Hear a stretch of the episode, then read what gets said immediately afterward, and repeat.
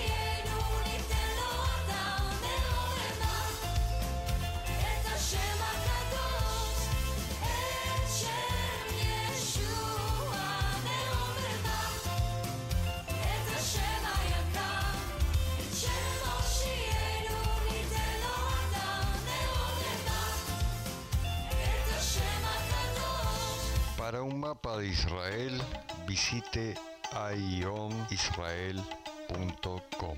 www.eyeonisrael.com Un mapa y mucho más. Impacto Profundo, pelo pastor Sadi Rachevski. Um livro que não pode faltar na sua biblioteca. Este livro comovente narra a saga do povo eleito, o povo judeu, desde a sua criação por Deus, através dos patriarcas Abraão, Isaque e Jacó, até a sua constituição como nação, o renascimento da nação de Israel. Impacto Profundo, pelo pastor Sadi Rachevski.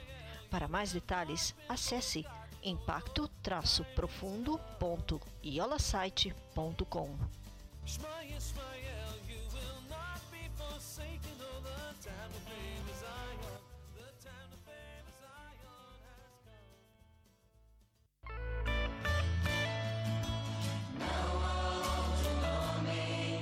Shaftemai Bessasson Mimainei Hayeshua. Com alegria tirareis águas das fontes da salvação.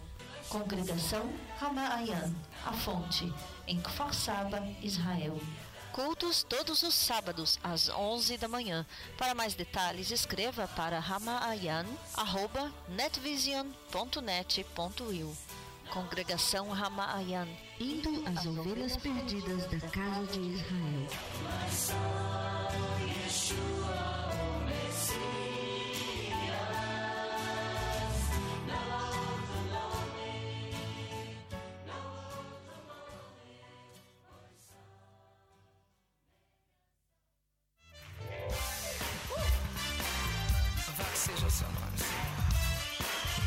Você está ouvindo o programa Voz de Israel, diretamente de Kfar Saba, Israel, com Raquel Scapa. Shema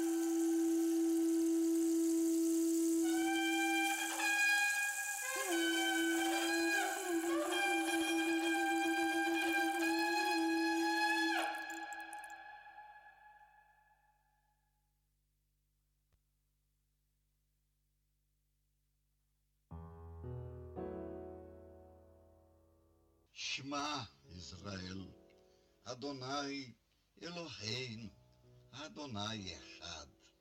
Shema Israel, Adonai Eloheinu, Adonai Echad. Ouve Israel, o Senhor Deus é um. Portanto, amarás o Senhor teu Deus com todo o teu coração, com toda a tua alma com toda a tua força. Shema Israel, Adonai Eloheinu, Adonai Errad.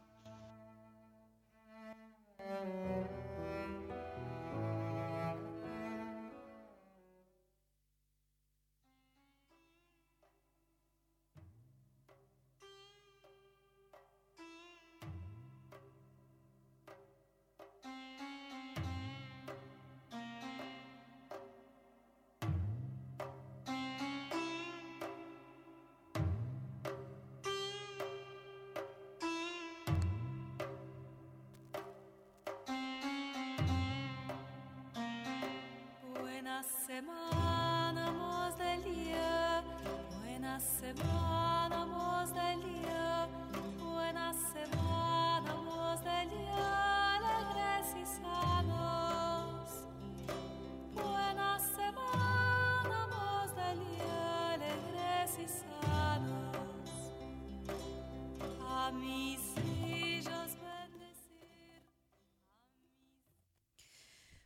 Boa semana, canta Fortuna. Boa semana, bom final de domingo.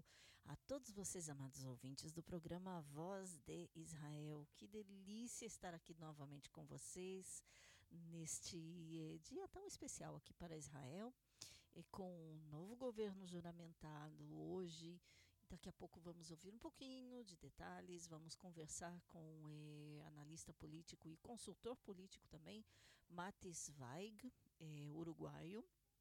E daqui a pouquinho ele estará conosco aqui ao vivo, online, eh, na linha telefônica, diretamente de da onde ele mora, aqui em Israel.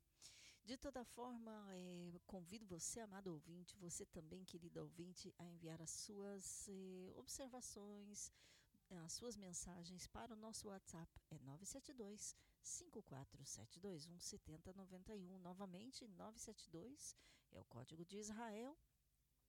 É 972-54721-7091. Também temos a nossa página em Facebook, que é Programa Voz de Israel. E lá no, eh, lá no Instagram também Voz de Israel. E eh, o nosso e-mail, programa voz de Israel, arroba gmail.com. Então, todas as formas de entrar em contato você não tem nenhuma desculpa para não estar em contato conosco durante todo o programa. E, novamente, 972 54721 7091. Bom, vamos dar música e daqui a pouquinho teremos conosco Mati Zweig.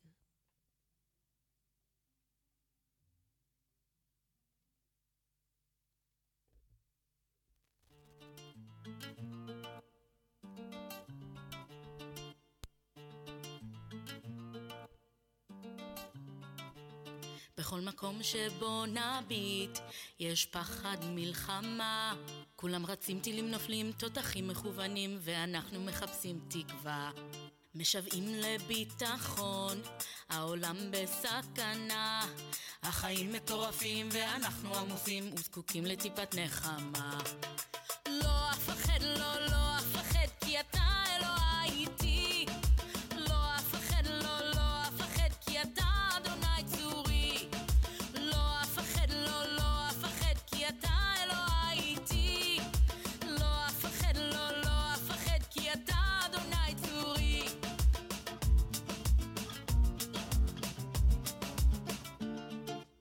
לא בכל קרב צריך להילחם בנשק חם.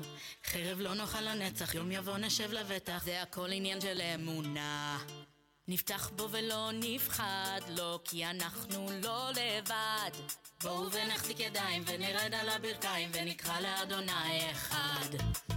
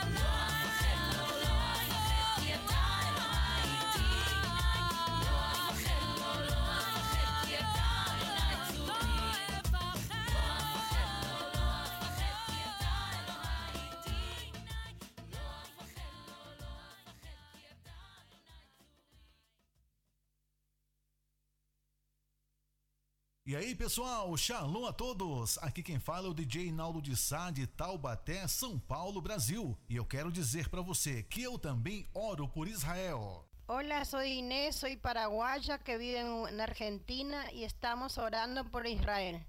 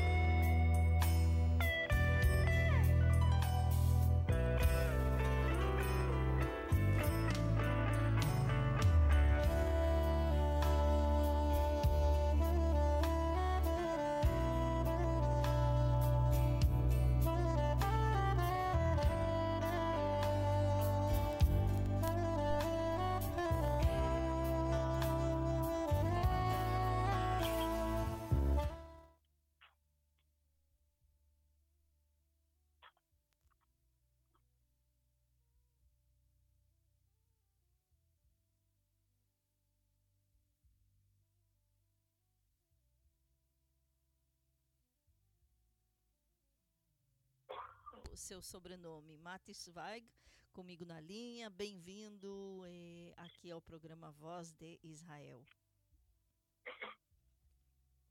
Mati? como está? Muito bem. Só se você puder colocar, falar um pouquinho mais próximo do telefone, vai ser bom. Agora está melhor? Sim, muito bem. Bem-vindo aqui ao Voz de Israel e muito obrigada por esta entrevista. Muito obrigado a vocês e a toda a audiência, a todo quem está escutando agora. Bom, estamos escutando no Brasil, nos Estados Unidos, na Bélgica eh, e aqui em Israel, é claro, também. Eh, só não estão escutando, eu acho, na sua terra natal, Uruguai. É, assim eu espero também, porque eu sou originário do Uruguai, morei um pouquinho no Brasil, em São Paulo, um ano, Uhum. e estou tentando falar em português sem esquecer-me muito. Muito bem. Eh, bom, eh, Matis Weig, espero que estou pronunciando o seu sobrenome corretamente. Aham. É, consultor, eu apresentei você como consultor político, analista político, mas não só. Conta um pouquinho sobre você e depois nós falamos do, assento, do assunto quente do dia, o novo governo. Mas isso depois. Primeiro você. Conta um pouquinho. Quanto faz que você está em Israel? Quanto tempo? Eu cheguei a Israel pela primeira volta em 1980, há 41 anos, mais de 41 anos. Uhum. Eu venho aqui por um ano, venho há 17 anos, venho olhar o que aqui tem em Israel. Essa época em Uruguai é uma época muito, eh, verdade, não, diferente.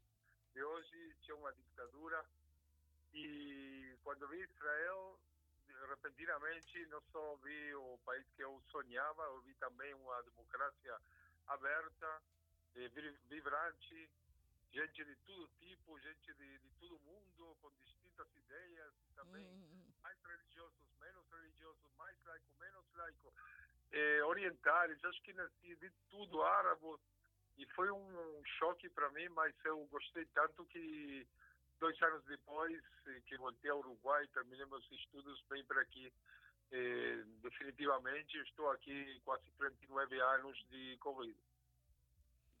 Uau, que beleza. Onde você mora em Israel? Eu moro num lugar muito bom. É, é como tem o norte de Itália, assim, um lugar muito lindo. É a área de, de Keisaria, Benjamina, Zichron Yaakov, Givatada. É um lugar muito é, vitivinícola, um lugar com muita uva, muito vinho e muitas coisas, muitas frutas. É um lugar de, de povoados pequenos e gente que, que mora com, com um nível de vida interessante, muito bom, uma vida muito tranquila e muito boa. Uhum.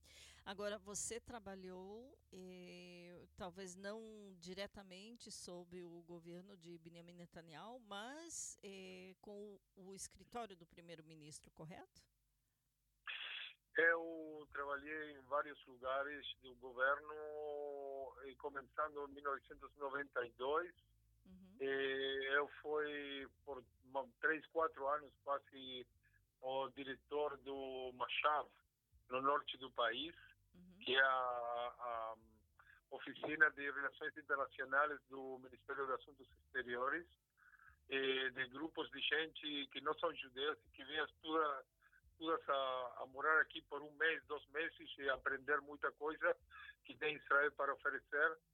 E depois de quatro anos desse, não voltei, deixei, foi, estive fazendo vida privada, outras coisas, mas voltei em duas, três ocasiões eh, também fazendo distintas missões, tanto de, de eh, Ministério de Relações Exteriores e de eh, oficina do primeiro-ministro, primeiro ao Uruguai, estive na Suécia também e estive, o mais importante, há que três anos, ah, eu morei por quase seis anos eh, na Federação Russa, Uhum. especialmente na, na área de Sibéria, tão Uau. longe e tão, e tão fria assim. Frio. Quase seis anos morei lá representando todos os interesses do, do povo de Israel, do Estado de Israel, ao Uhum. frente do governo de Putin, do governo da Federação Russa. Uhum.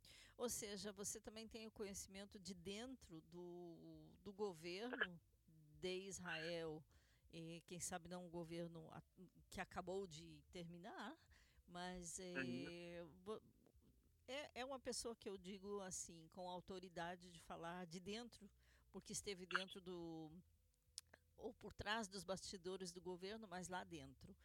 É, e agora, falando desse novo governo, será Sim. que é, é- é- eu diria assim, será um teste de eh, confiança mútua entre todos os novos membros desse governo?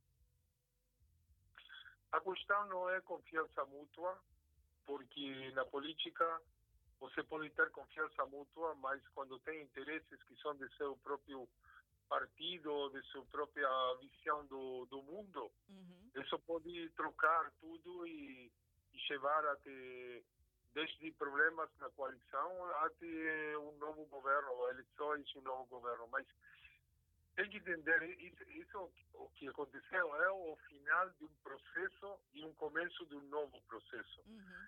Foram o final de 12 anos de um governo, de uma pessoa muito, muito de, de grande qualidade como político internacional, que fez muita coisa para Israel, como Benjamin Netanyahu ou Bibi. Uhum. E, por outro lado, ele ti- tinha um, uma forma de fazer as coisas unipersonal, que, que sempre toda a gente que estava ao, ao redor dele ficava ao final bem. eh, não queria nem, nem ficar perto dele, porque ele sempre trocava a forma de, de, de tomar decisões e deixava fora do governo a gente que hoje em dia, dos oito partidos que tem na coalição, Uhum. cinco foram assistentes de Bibi no passado. É verdade, inclusive é, Lieberman, Saar, O Lieberman é o é, primeiro, Bennett. nos anos 90, ele saiu da academia, ele fez como eu, Uhum. eh, o, o título em Relações Internacionais, Uhum. começou trabalhando para a Bibi como assessor, e Uhum. aos anos queria virar um político independente, Uhum. e, e começou a ser um inimigo de Bibi. O mesmo com a, com a Shaked, o mesmo com eh, Naftali Bennett, que agora é o primeiro-ministro, e, e eh, Benny Gantz foi o, o comandante-chefe do exército que, que foi recomendado e começou seu trabalho por recomendação de Bibi. Uhum. E, e também eh, eh, Lapid, muito, muitos anos, ele não estava com Bibi, mas estive, eh, eh, tinha a intenção de ser parte dos governos de Bibi e foi parte dos governos de Bibi também dos dois- 2015 ao 2017. Sim. Ao final, todos, todos os gente de direita, de centro e de esquerda no governo de Israel ficaram inimigos de Bibi, se juntaram e fizeram esse novo governo de hoje que é muito disímil, gente que pensa totalmente diferente, mas tem uma maneira eh, bastante sincera de olhar nas coisas, de fazer quer trabalhar em cooperação, quer trabalhar para fazer um câmbio de, de essa forma unilateral que tinha Netanyahu de levar todas essas coisas da política de Israel por tantos anos. Uhum. Agora, bom, temos assim, é, muitas coisas, esse governo é, é primeiriço, digamos assim. Uhum. Prim- Uhum. Primeira vez que temos um primeiro-ministro religioso, Aham. Naftali Bennett. É, primeira vez que um partido tão pequeno, o presidente do partido tão pequeno, com seis, sete mandatos como Yamina, é, tem o seu presidente como primeiro-ministro. É, entre outras coisas. Quais seriam realmente, na sua opinião, é, antes de tudo, explicando aos ouvintes, aqui em Israel, sistema parlamentar não é sistema presidencial, é, mesmo que pareça ser, mas eh, temos 120 membros na Knesset, o parlamento de Israel, quando, para formar um governo, eh, o partido com maior número de votos, eh, tradicionalmente era assim, tinha que ter pelo menos 61 assentos ou 61 deputados, membros Uhum. na Knesset, para ter o que é a chamada de maioria. Eh, nunca nenhum partido teve 61, então sempre teve que formar coalizão com outros partidos. Essa é uma explicação breve. Uhum. Uhum. Agora, eh, com tantos. Primeira vez que tem um partido árabe formando parte da coalizão. E por outro lado, Naftali Bennett, Guidon Sal, Avigdor Lieberman, que já foram taxados de racistas. Que desafios Aham. tem esse governo? Eu acho que o que disse você não é que não seja verdade, mas tem muitos mitos. Uhum, Por quê? Primeiro que nada, não é a primeira vez que, que um governo começa sem 61, porque esse governo tem 62, incluso tem mais com, com Uhum. partidos de fora.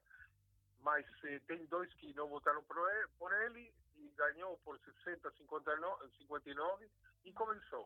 uhum, Mas quando começa a trabalhar, ele sempre tem uma maioria de 101, mas no caso que alguma gente vai votar em contra, pode cair, teoricamente. hum, Isso é o primeiro. O segundo, tive já pelo menos um governo que começou de com 60, que foi o governo de Isaac Shamir em 1983.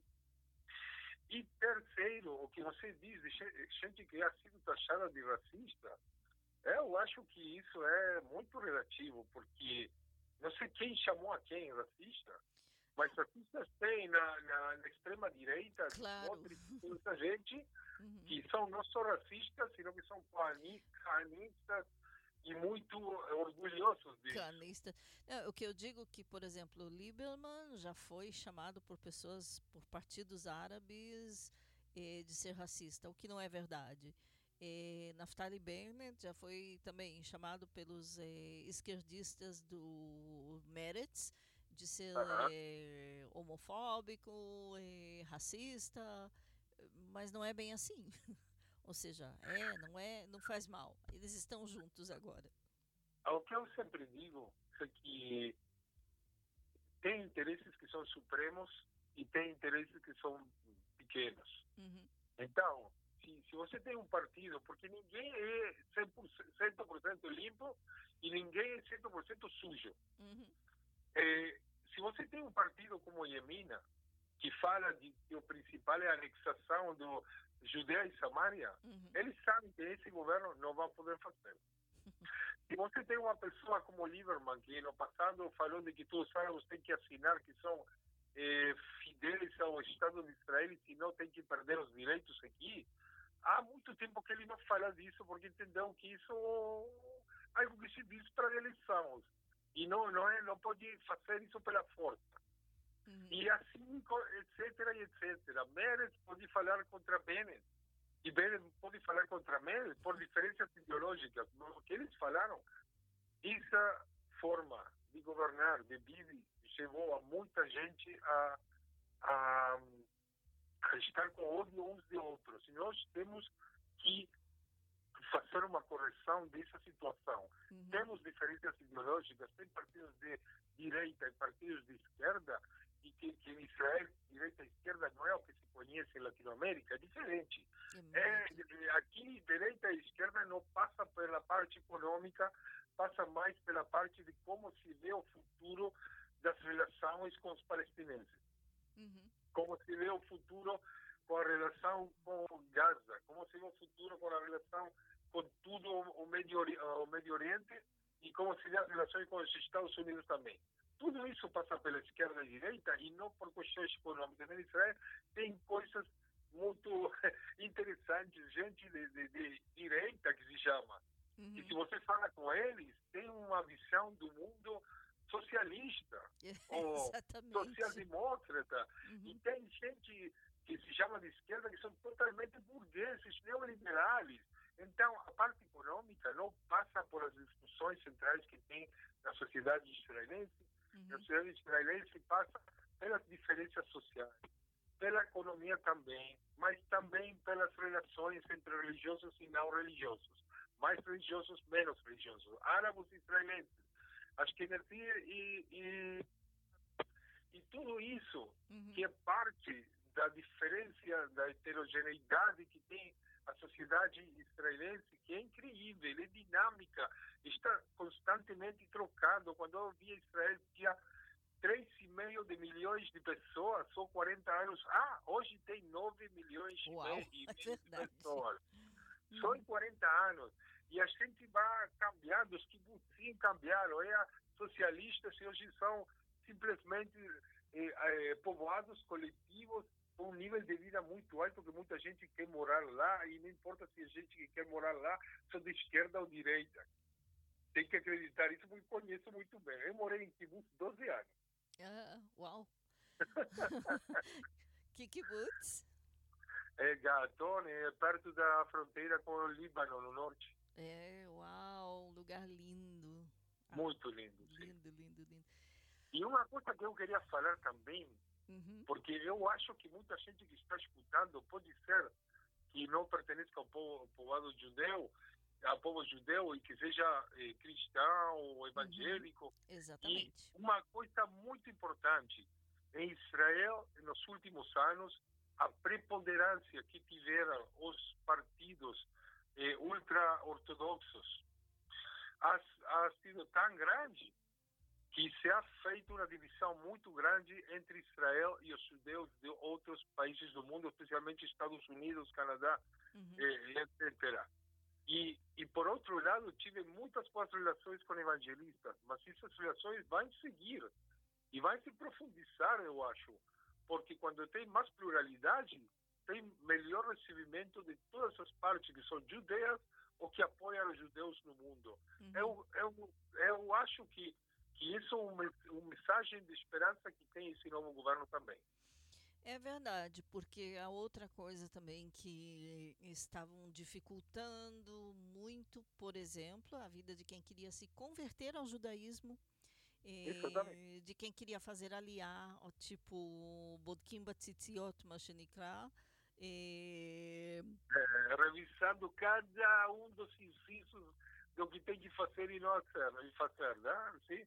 É, exatamente. E fazendo a vida difícil, por exemplo, dos, dos judeus etíopes, que infelizmente é, é um absurdo que eles tiveram que se converter ao judaísmo após, quem sabe não no- nas últimas, eh, nos últimos grupos, mas tiveram que se converter ao judaísmo para porque não conseguiram provar ou comprovar o seu judaísmo, apesar de todas as perseguições que eles sofreram na Etiópia por serem Uhum. judeus. Isso, por é, exemplo. mas aí tem um problema, porque a maioria dos judeus etíopes, hoje em dia, olha isso como uma coisa natural, Uhum. que tinha que, que acontecer. E, e se converteram, e muitos deles e passaram por dois processos sociológicos. Por um lado, se converteram em mais Haredim, e por outro lado, se converteram em mais laicos. Uhum. Exatamente. Então, é, é, são as reações. Tem ação e tem reação. Sempre. Uhum. E quando, quando se fizeram nos últimos anos esses problemas dos grupos religiosos para convertir, e quando falamos de convertir, temos que falar muito, porque eu conheço bem, eu trabalhei seis anos em Rússia, Uhum. e, e, e em, em parte do meu trabalho era ajudar os cônsules a fazer o trabalho deles para fazer aliar a imigração a Israel. Uhum. E então, aí tinha, aí eu via como os partidos religiosos, com o principal deles, que era o Derry, que era o ministro do interior, Hum. que agora se trocou Uhum. por uma mulher, Shaqued. Mas em todos esses anos, ele fez muitos problemas burocráticos para muita gente que era judeia pelos papéis que tinha, mas ele não queria que vieram a Israel com a família deles, que parte deles não são judeus. E dessa maneira fez divisões em famílias e coisas muito malas por essa intransigência, essa falta de flexibilidade para aceitar que se uma pessoa é aceitada pelo governo de Israel como judeia, ela tem o direito de trazer o esposo, as filhas, ah, os pais.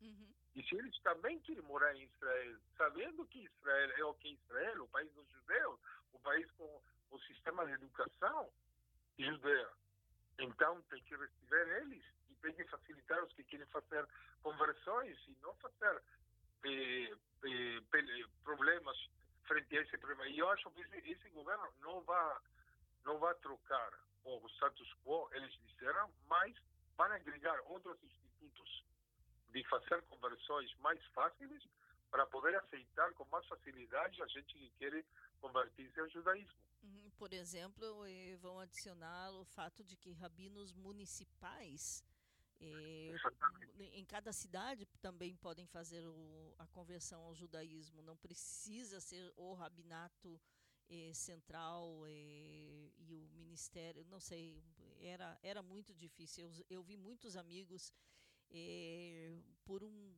uma pequena letra simplesmente eh, serem negados a entrarem a Israel eh, após terem sofrido anos, sofrido mesmo, pagaram muito dinheiro fazendo conversão, que é uma coisa que tem que ser mais aberta.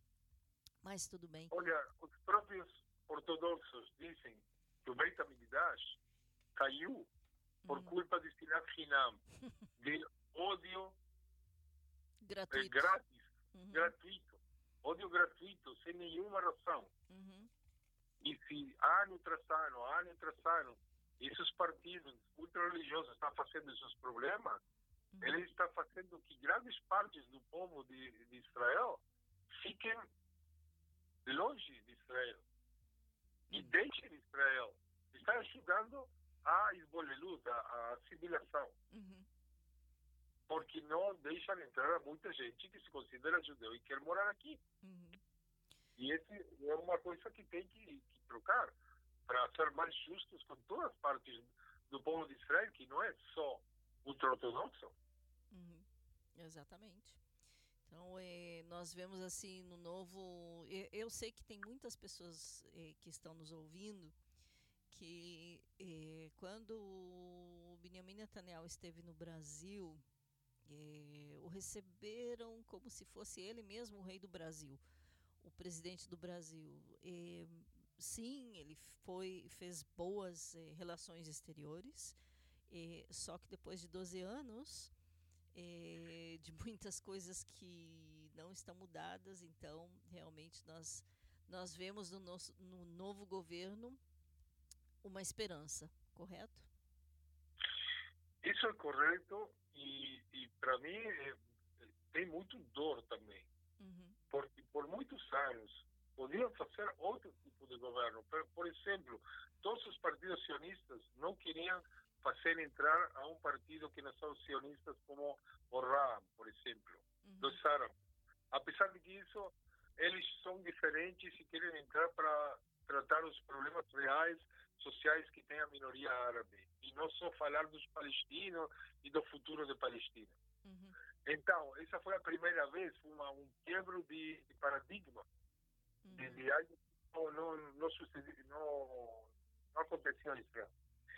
E, por outro lado, para mim dá lástima, porque muitos anos esteve uma pessoa com tanto carisma, com tanta inteligência, como Benjamin Netanyahu, uhum, que fez eh, programas econômicos muito bons por anos, que fez paz com vários países árabes e que fez muita coisa boa para Israel e por outro lado para sobreviver politicamente ele fez coisas que não tinha que fazer e por isso todos os restos dos partidos se uniram contra ele. E é uma lástima isso mas vamos ver que que vai acontecer no futuro porque de qualquer maneira essa coalição de oito partidos tão diferentes pode ser muito frágil pode cair também mas eles se vai ser inteligente vai fazer muito bom a Israel eu acho Uhum, exatamente. Bom, eh, e com isso eu quero lhe agradecer, eh, Matis Weig, eh, consultor e analista político, mas eh, não só, também empresarial, eh, Uhum. daqui de Israel, ou seja, que vive aqui em Israel, uruguaio, Uhum. eh, Jorua, eh, Penharol, Peñarol e Progresso Penharol e Progresso. Bom, aqui em casa nós somos nacional, mas tudo bem. que vamos fazer ninguém é perfeito né Ninguém é perfeito, exatamente. Mas, mas pelo menos é Uruguai. Eh, pelo menos vocês não disseram que nós viemos da selva. Não, eu sou muito positivo, Rafael. Eu eh, amo Israel. Eu estou aqui mais de 40 anos, eu amo Israel, eu estive em cinco guerras, Uhum, estive muitas vezes no Miluim, na reserva de Israel. uhum, E aí você pode olhar em, em nos fatos, né?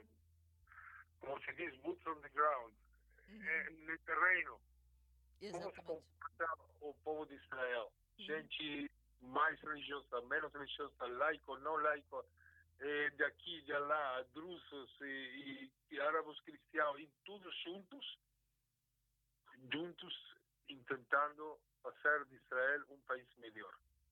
E E, isso, isso pode, quem mora em Israel entende isso, entende que estamos todos juntos aqui e tem que fazer de Israel o que é, eh, que é muito bom, e tem que fazer melhor todavia. Amém to that. Amém tudo. Amém. Muito obrigada, Matis Weig. E eh, quero convidar vocês, amados ouvintes, inclusive a enviar aqui perguntas e suas reações. Eu vou enviar depois para o Mati. Eh, obrigada, muitas graças. E espero que po- possamos voltar a Muito conversar mais vezes. E agora vou a outro dos meus amores, que é escutar música brasileira. Eu amo Fagner, Zé Cabaleiro e muita gente mais. Muito bom. Toda rabá. Bye, bye. Bye, bye. E esse foi Matis Weig, consultor, analista político, com essa entrevista exclusiva aqui para o Voz de Israel. Inclusive, eu acho que você pode procurar e ver outras, eh, outros vídeos e outras eh, análises dele. Bom, vamos lá com música e já voltamos com mais notícias. Karen Davis. Ai, Lora, tá. Olho não viu, nem o ouvido escutou. Hum, você já conhece a continuação desse versículo.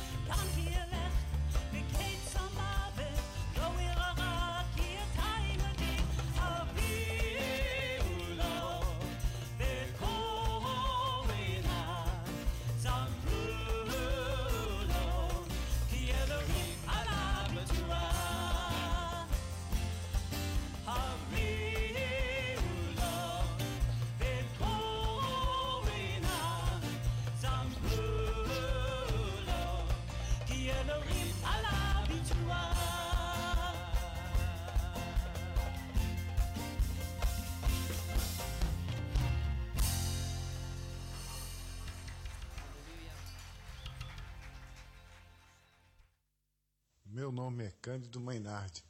Moro em Aracaju, Sergipe, Brasil. E eu também apoio Israel. Meu nome é Sara Berrar e eu apoio Israel, sem dúvida. Você está ouvindo o programa Voz de Israel, na rádio Boas Notícias de Israel.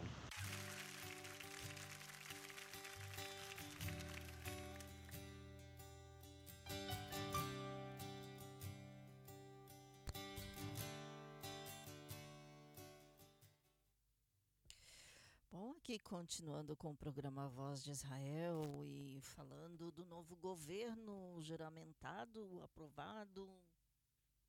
E, assim, o governo número 36, o 36 governo, eh, Naftali Bennett, é o 13º primeiro-ministro. Lembrando, Netanyahu teve vários governos, várias cadências.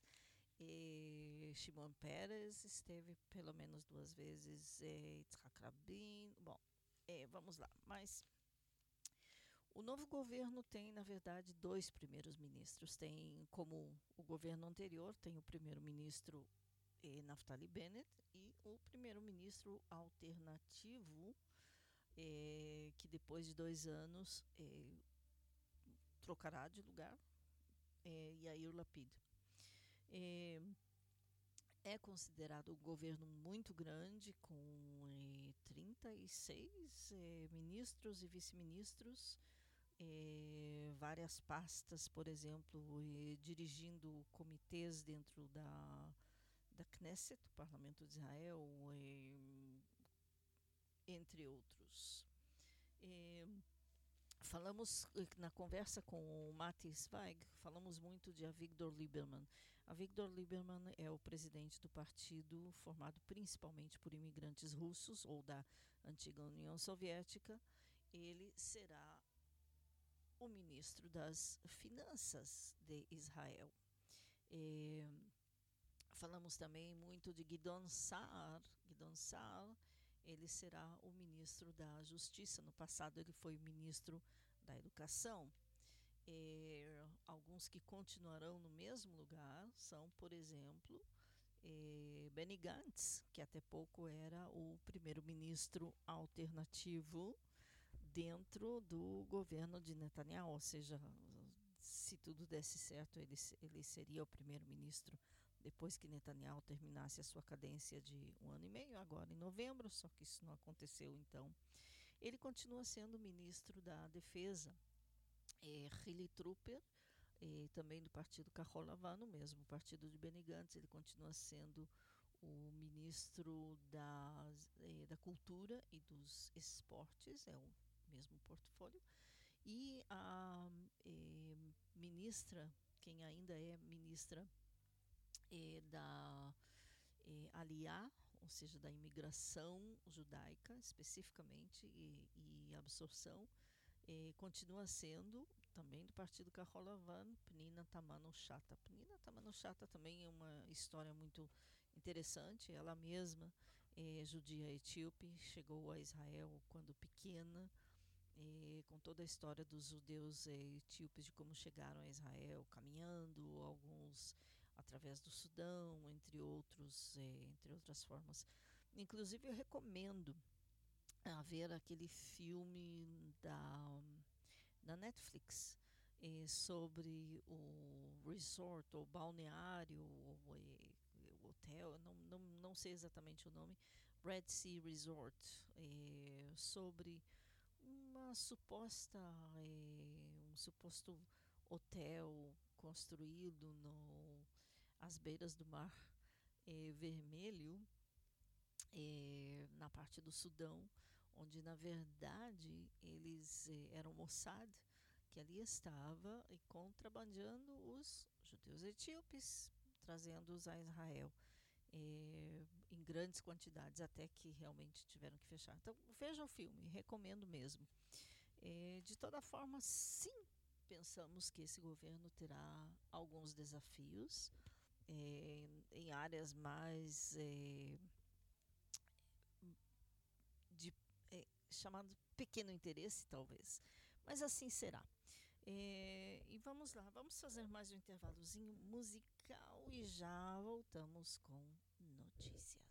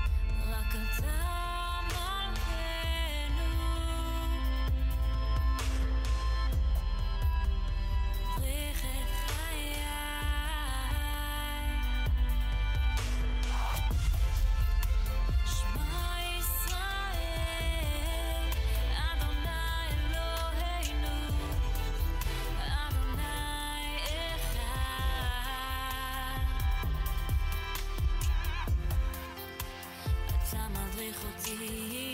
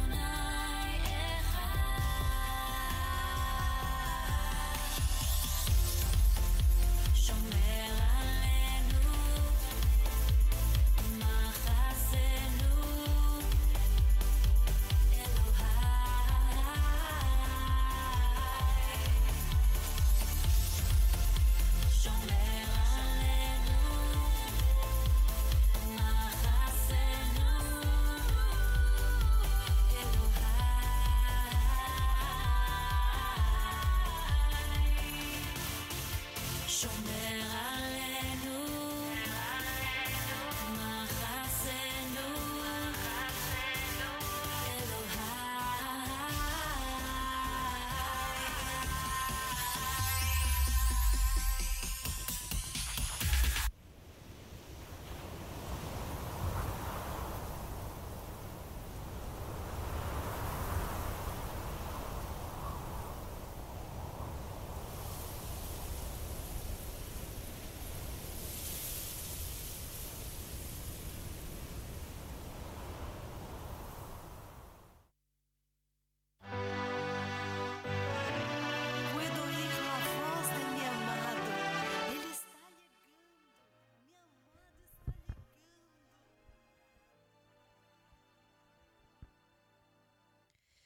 Continuando aqui com Voz de Israel, lembrando, você pode enviar a sua mensagem para o nosso WhatsApp, é 972 54721 7091. Também para o nosso eh, Instagram, que é Voz de Israel, e programa Voz de Israel no Facebook, também e o nosso e-mail, que é programa Voz de Israel no gmail.com. Bom, é, novo governo, já falamos é, bastante, mas foi acompanhado um pouquinho de.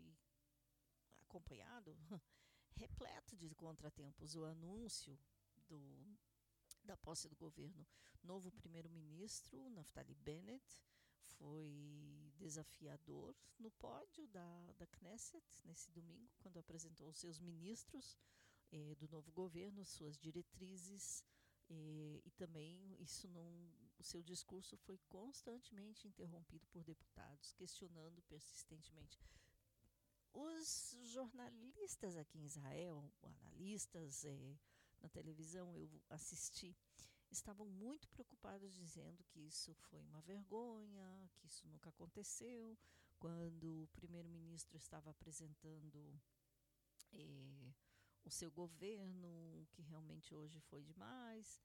Não foi bem assim. Eh, sim, vários dos, dos membros do, do, de outros partidos, inclusive religiosos, que são religiosos como Naftali Bennett, que é um pouquinho mais liberal.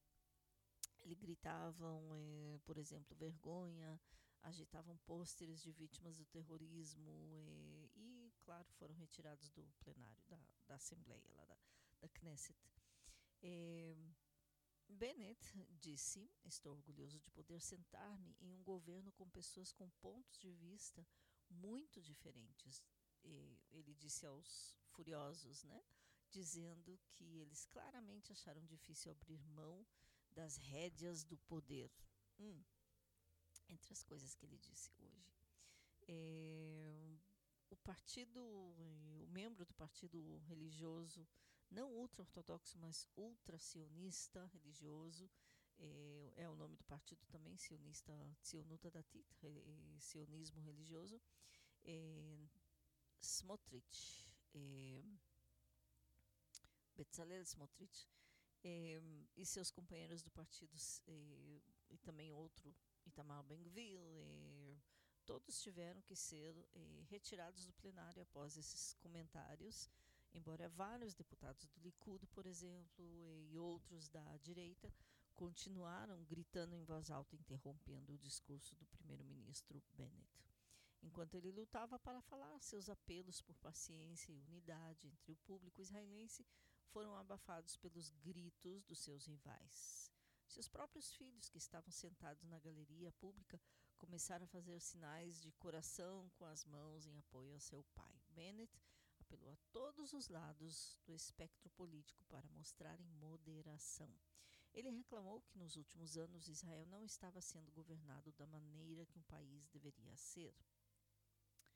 É, o tom alto dos gritos é o mesmo que o fracasso em governar durante seu mandato. Bennett retrucou os questionadores do Likud.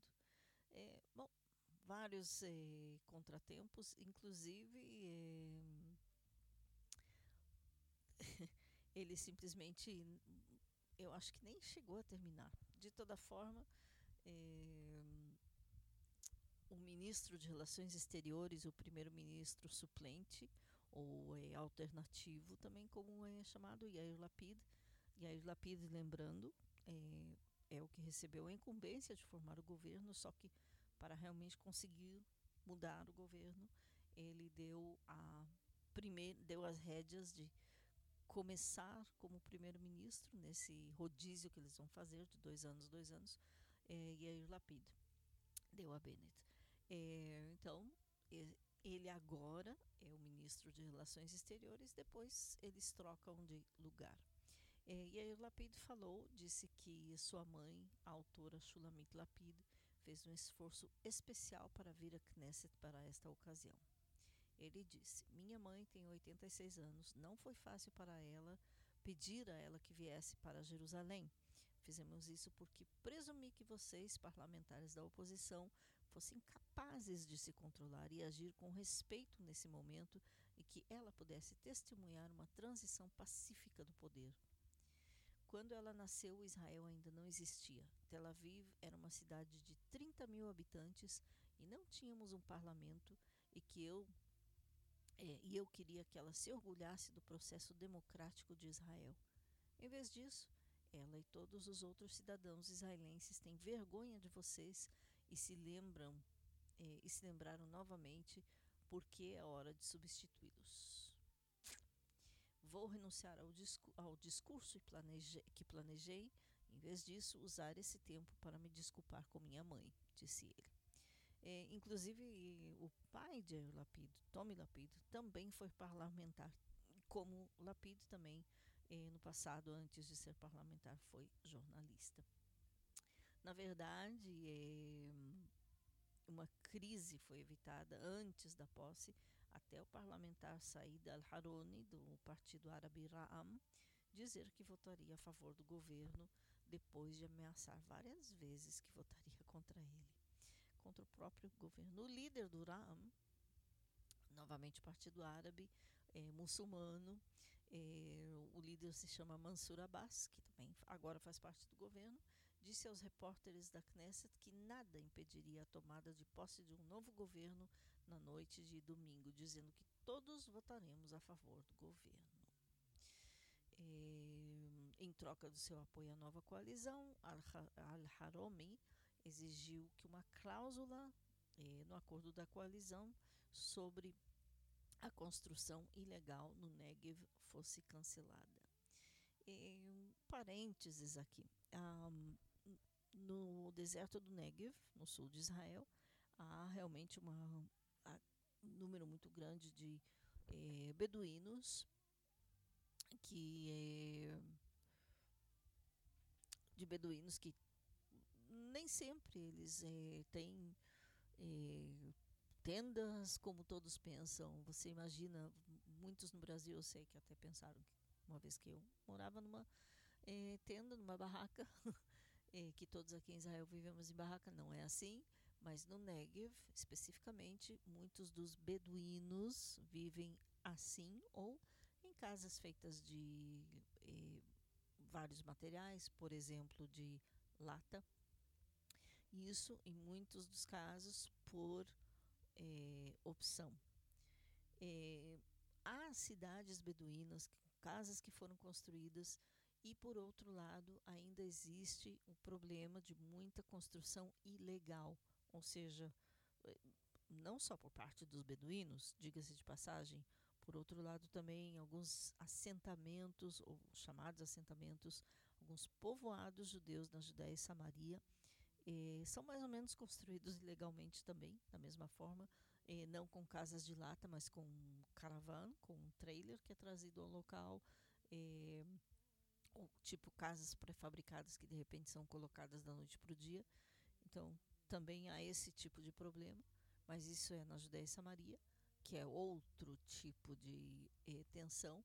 Mas no Negev, eh, a maioria das construções ilegais, a maioria das construções ilegais são dos árabes israelenses ou dos beduínos, que nem sempre podemos dizer a mesma coisa, não é.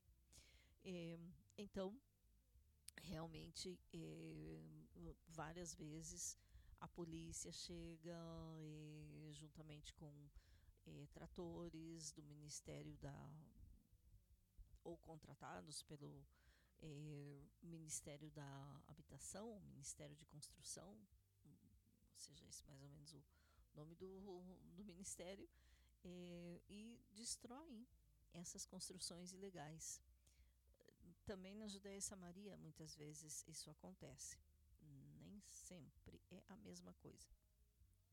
Então, para eh, aprovar o governo, para entrar na coalizão do governo, os partidos árabes, e principalmente eh, este, eh, este membro, Al-Harumi, exigiu que essa cláusula no governo sobre as construções legais eh, dos beduínos no Negev, Negev, no deserto do Negev no sul, fosse cancelada.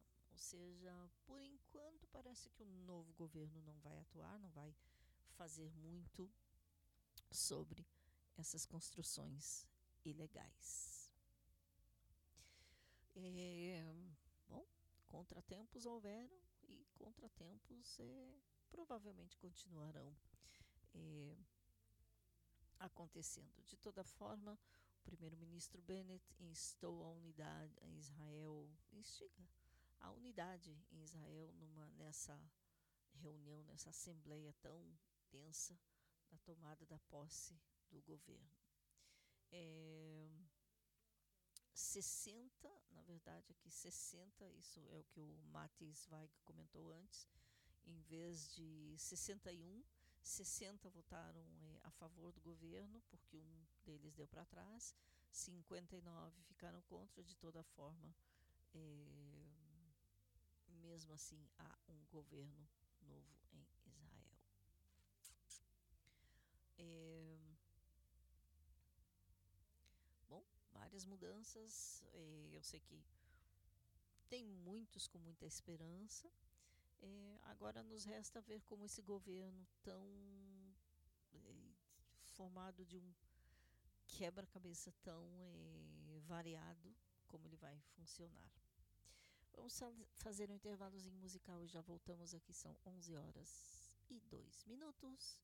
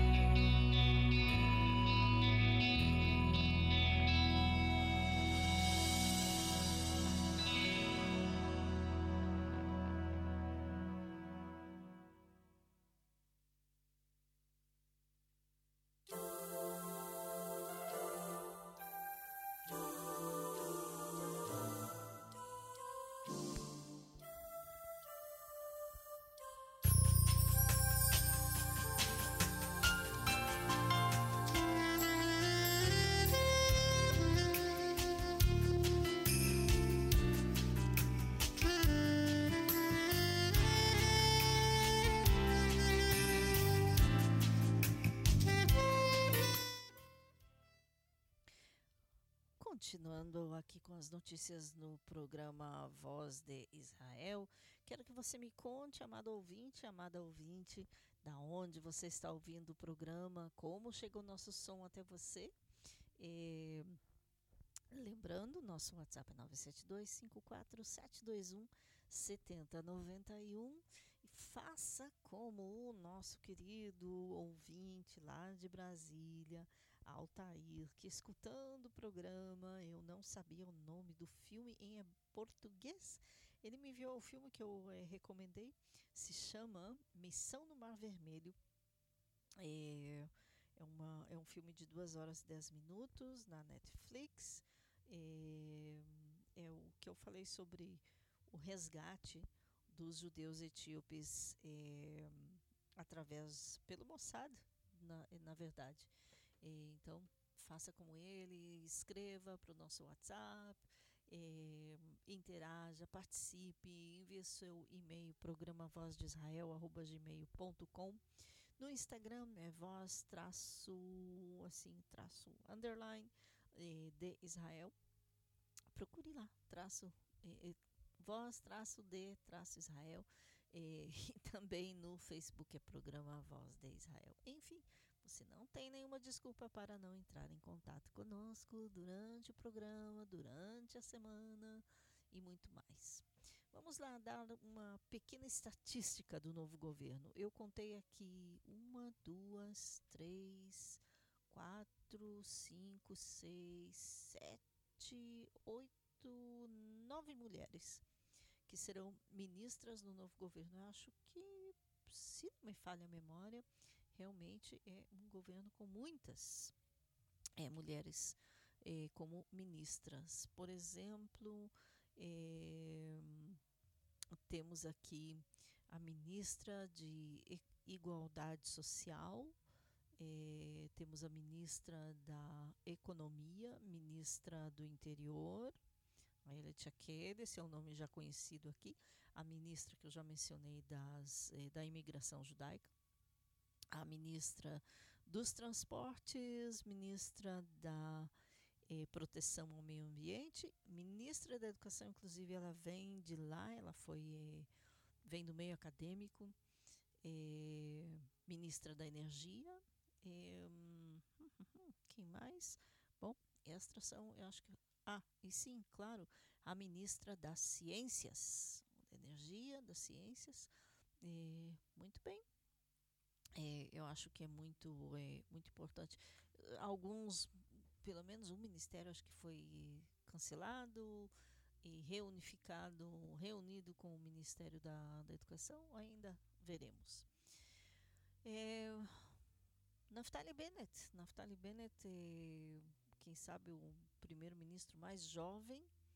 É, nunca houve tão jovem, tem 46 anos ele vem do mundo da high-tech, ou seja, da, é,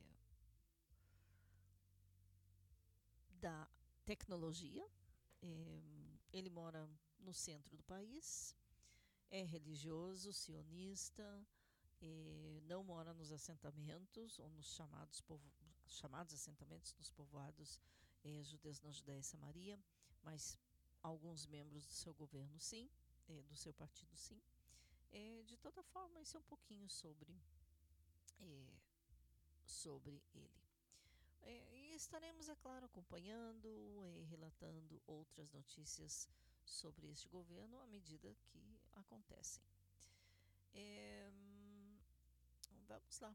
Falando de outras coisas, nas semanas passadas, semana passada, semana não, semana passada não, porque não tivemos o programa, mas é, sim teremos é, falamos do, do, da próxima notícia na semana retrasada anterior de que a partir de 1 de julho turistas poderão entrar em Israel. Isso já foi anunciado, inclusive, pela ministra do Turismo, Urit Farkas Cohen, eh, que parece que inclusive continua eh, continua como ministra. É, não, ela não. Será? Não. Ela agora é ministra da. É, ministro da, do Turismo troca, mas a ministra anterior, que agora passou a outro cargo, ela havia anunciado de que os turistas poderiam entrar no, no país a partir de 1 de julho. Mesmo assim, o funcionário do Ministério da Saúde disse que a declaração foi um tanto prematura e conectada à mudança iminente do governo. Ou seja, lá ainda era ministra do Turismo, agora é outra pessoa. É, Fico feliz que o trabalho árduo da equipe do Ministério do Turismo, junto com os Ministérios da Saúde, Relações Exteriores e Interior, tenha levado o ministro do Interior a declarar que as exigências para turistas vacinados serão flexibilizadas e haverá uma ampliação da entrada de turistas individuais a partir de 1 de julho, é, escreveu Farca Chacoen na sua conta em Twitter é, chegou a hora de Israel se abrir ao turismo e tirar proveito ou aproveitar o seu status de país vacinado para o benefício de sua economia. Segundo o jornal eh, israelense em inglês Jerusalem Post, um porta-voz do ministério disse que a decisão não exigiria mais nenhuma aprovação do governo e não haveria qualquer limite para o número de visitantes permitidos.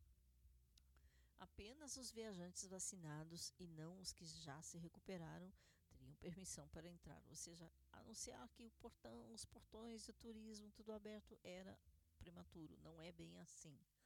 É, eles teriam que se apresentar ou terão que apresentar o certificado de vacinação antes do embarque, assim como o resultado do teste de PCR antes do embarque e depois que chegarem a Israel.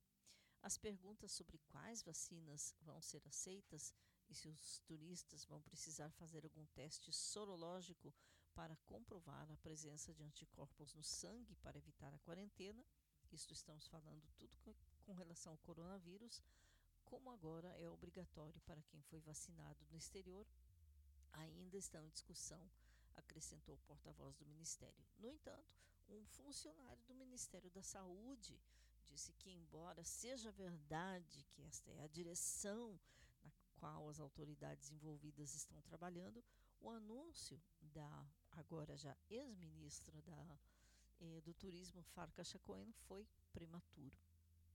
Muitos detalhes ainda precisam ser acertados e, obviamente, o novo governo terá impacto sobre o que for decidido, disse eh, este funcionário que não foi citado por nome. De acordo com o plano geral que está sendo estudado, apenas visitantes de países selecionados terão permissão para entrar, esclareceu o funcionário. As autoridades da saúde de Israel estão trabalhando para determinar quais critérios, como nível de morbidade, para avaliar cada país. Eh, ele também confirmou que 1 de julho é a meta. As fronteiras israelenses estão fechadas para estrangeiros há mais de um ano, com exceções muito limitadas. No final de abril, o Ministério do Turismo divulgou um pleno, um plano, perdão, para reabrir o país aos estrangeiros. A partir de 23 de maio, alguns grupos de turistas selecionados deveriam ter permissão para entrar, seguidos por uma permissão geral para viajar a Israel em grupos. Porém, o conflito com o Hamas atrasou a implementação do plano, mas o primeiro grupo de visitantes peregrinos cristãos dos Estados Unidos chegou no dia 27 de maio. No entanto, a decisão de abrir o país a todos os grupos e depois aos turistas individuais continuou a ser adiada.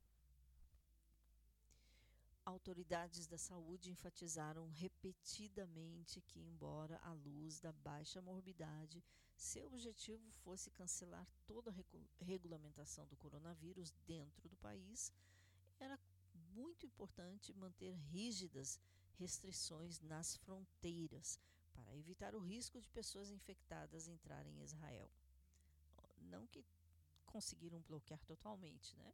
Na segunda-feira, eh, na semana passada, um porta-voz do Ministério do Turismo disse que o programa piloto para permitir que o número limitado de turistas viajando em grupos para Israel foi estendido até o final de junho e até mil viajantes poderiam entrar no país, enquanto uma decisão para viajantes individuais seria feita eh, no final do mês, ou seja, lá pelo final de junho saberemos a decisão do novo governo, inclusive. Além do número limitado de visitantes que viajam em grupos e de jovens judeus que participam de programas educacionais especiais em Israel, como Aliá e programas tipo Massá. Aliá é a imigração judaica especificamente.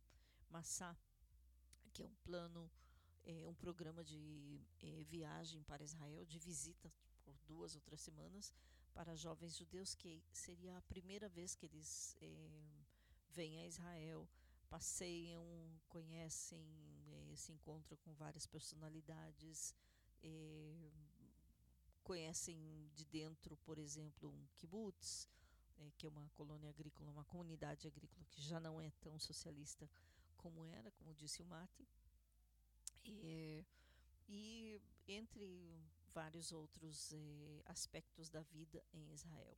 Então, esses grupos, tipo Massá, também podem entrar no país e, e, e, também estrangeiros que tenham um parente de primeiro grau em Israel, por exemplo, pai, mãe, filho, irmão.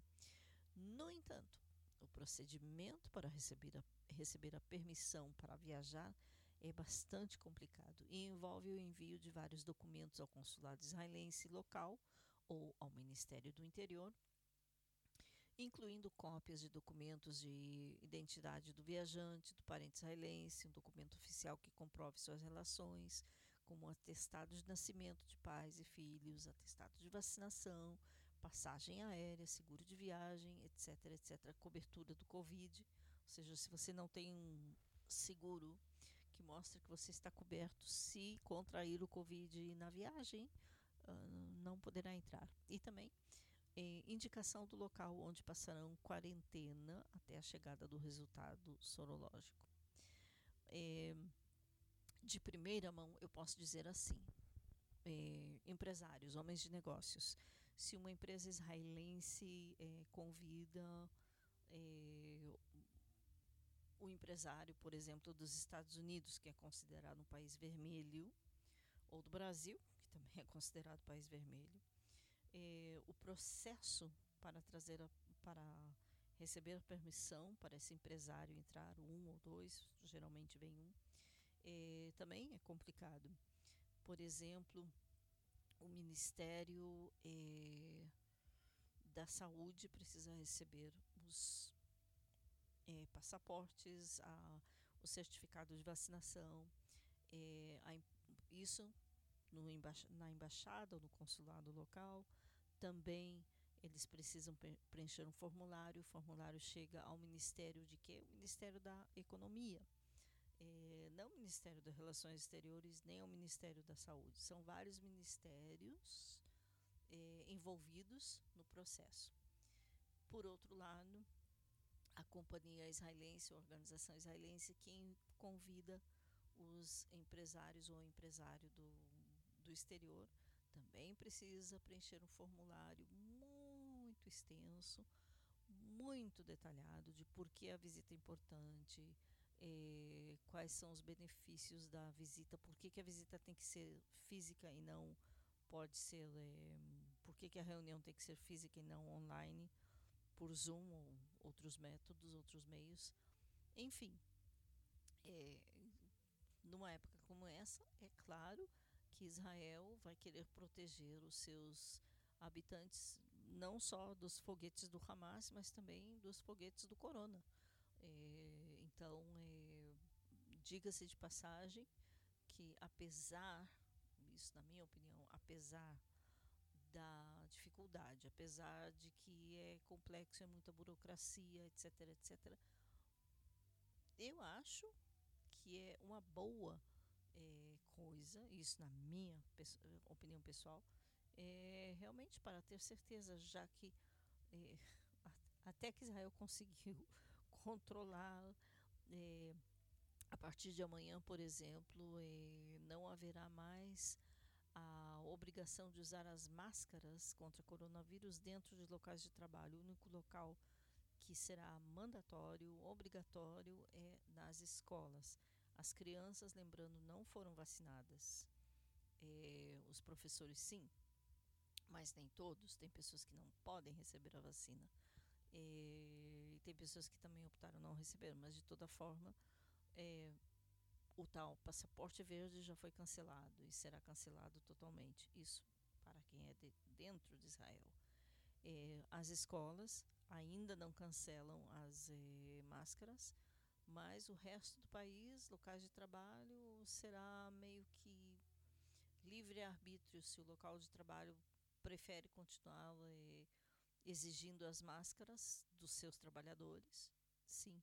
Já nas lojas, é, que era ainda mandatória até hoje, entrei num, numa, num local é, no mecânico e só tinha entrada se você tivesse com máscara, mas aos poucos as pessoas vão tirando, apesar de que ainda o cartazinho está lá exigindo. É, já eu acho que em outras lojas há muito tempo que é, só vou fazer uma pergunta aqui já na, na, loja já não precisa mais usar máscara, certo? Cliente que entra na sua loja já não precisa mais. A, a partir de amanhã. É, de, é, não amanhã, de, é, depois de amanhã, dia 15. Ou seja, apesar disso, já em muitos locais é, já vão relaxando mais. A entrada no país é, tem todas essas é, exigências muito rígidas e não sou tão contra assim, isso pessoalmente. 23 horas 24 minutos é, antes de. Bom, quase terminando, mas temos mais notícias por aqui. E vamos lá com mais uma. É, hum, vamos lá. Biblioteca Palestina recebe doação de livros brasileiros na semana da, do princípio do mês, é, melhor dito, na última semana do mês de maio, o escritório de representação do Brasil em Ramallah, na autoridade palestina, doou cerca de 200 livros brasileiros para o acervo de uma biblioteca pública na cidade palestina de Betúnia. O envio é a primeira remessa de obras que serão enviadas também é, para outras cidades da região. Dentre as obras entregues à autoridade palestina estão materiais didáticos sobre português, história, geografia, literatura e cultura brasileiras. De acordo com o embaixador eh, do país na Palestina, Alessandro Candeias, os materiais são provenientes do Fundo de Desenvolvimento da Educação, o FNDE, do Ministério da Educação do Brasil. Na inauguração da biblioteca, que ocorreu na segunda-feira, dia 31 de maio, Candeias afirmou que a ação faz parte de um projeto do governo federal de resgatar o contato do Brasil com as pessoas de origem brasileira que vivem na Palestina ou na Autoridade Nacional Palestina. Muitos palestinos migraram para o Brasil em períodos difíceis da história da região e, assim como seus descendentes, parte deles acabou retornando depois para o país árabe, formando uma comunidade brasileira de lo, eh, local importante, disse o embaixador. Os livros são voltados para o público infanto-juvenil. É um cantinho do Brasil da biblioteca da prefeitura de Bitúnia, comentou o prefeito da cidade, De acordo com a prefeitura, na cidade moram cerca de 500 palestinos brasileiros. Nas próximas semanas estão previstas entregas de mais livros para as cidades de Albire e também de Masra el-Sharkia. É, isso na Autoridade Nacional Palestina. Mas em Jerusalém, na sexta-feira última, houve um evento muito bonito, muito interessante, é, organizado pela Universidade Hebraica de Jerusalém. O evento foi em homenagem à Espanha e América Latina e contou, é claro, com a presença do Brasil. Houveram várias mesinhas de vendas e de exibição de, eh, de cada país de, eh, da América Latina, mas não só, também da Espanha, visto que também muitos latinos, muitos, eh, por exemplo, brasileiros, eh, bolivianos, argentinos, uruguaios, são provenientes de Sfarad, da Espanha. Eh, entre os brasileiros, ou seja, no, na parte do Brasil, no, a parte brasileira, estavam o Centro Cultural Brasileiro, também a cantora brasileira israelense Elisete Retter, é, cantando músicas originais dela. É, ela parece assim, quando você procurar um pouquinho, ela traz muito do, do, bonito do Brasil para Israel. E é impossível não prestar atenção. Ela parece, ela se veste como Carmen Miranda. É, e também havia é, uma coisa muito bonita que são joias, é capim dourado é, com capim que é trazido no Brasil e aqui eles, ele passa o processo de é, ser banhado a ouro. É um, uma, uma ideia de duas brasileiras, é claro, que estavam ali também com a sua mesinha. E a Perla, a Perla é, que estava com o pão de queijo tradicional brasileiro. Então, é, os israelenses e não só que estiveram nesse lindo evento em Jerusalém, é um local que se chama a Primeira Estação, é, puderam aproveitar e desfrutar e conhecer um pouquinho mais de coisas do Brasil que não são conhecidas geralmente, não são assim, porque em muitos lugares do mundo você fala Brasil, pensam em carnaval, pensam em futebol, pensam no café hoje em dia também falam o problema da morte pela Covid, é, o que às vezes não é bem assim. Então, muitas vezes, muitas ideias é, realmente que as pessoas têm de, de países não são corretas, como quando eu estive no Brasil, eu falava que eu morava em Israel, pensavam que eu andava de é, camelo e por que eu estava vestida normal, ou seja, calça comprida ou com saia, blusa e não com uma. não estava com aquela burca, é, ou seja, ideias é, meio erradas sobre cada país. E a mesma coisa, esse, esse evento veio de certa forma é, trazer o melhor de cada país da América Latina e da Espanha apresentando aos israelenses que nem sempre têm conhecimento. Agora, na, na Universidade Hebraica de Jerusalém, há todo um departamento de estudos sobre a Espanha e a América Latina. E eu até diria que tem que incluir Portugal também, porque é, talvez muito pouco conhecido, pouquíssimo conhecido em Israel, mas tem muita importância também na história de vários judeus da América Latina. De outros países, inclusive da Holanda. Então, eu diria teriam que incluir Portugal também nessa. É, bom, até aqui são 23 horas e 30 minutos. É, quero agradecer ao meu entrevistado, Matis Weig, e a cada um de vocês que estiveram na escuta. A gravação do programa subirá é, lá no Anchor é, logo depois, é, ainda hoje. O link você pode receber, é só escrever para o nosso WhatsApp 972-547-21791 ou para o nosso e-mail, programa Voz de Israel. E não esquecendo, envie a sua participação eh, no projeto ETAI, Eu Também Apoio Israel, ao nosso e-mail, programa Voz de Israel, gmail.com. E também, sabe o que? Pode enviar para o WhatsApp, se é mais fácil. O mais importante é você participar. Grave assim. Shalom meu nome é, por exemplo, vocês já ouviram vários exemplos aqui. Meu nome é Raquel Rachevski. eu vou dizer a minha cidade natal, de Curitiba, Paraná, Brasil, e eu também apoio Israel.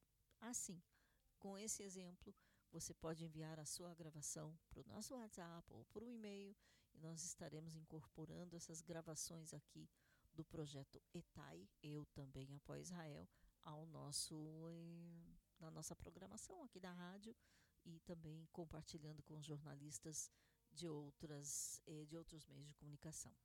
De que façava Israel para vocês no Brasil e no mundo. Eu sou Raquel Rachevski Escapa. Até a semana que vem. Obrigada.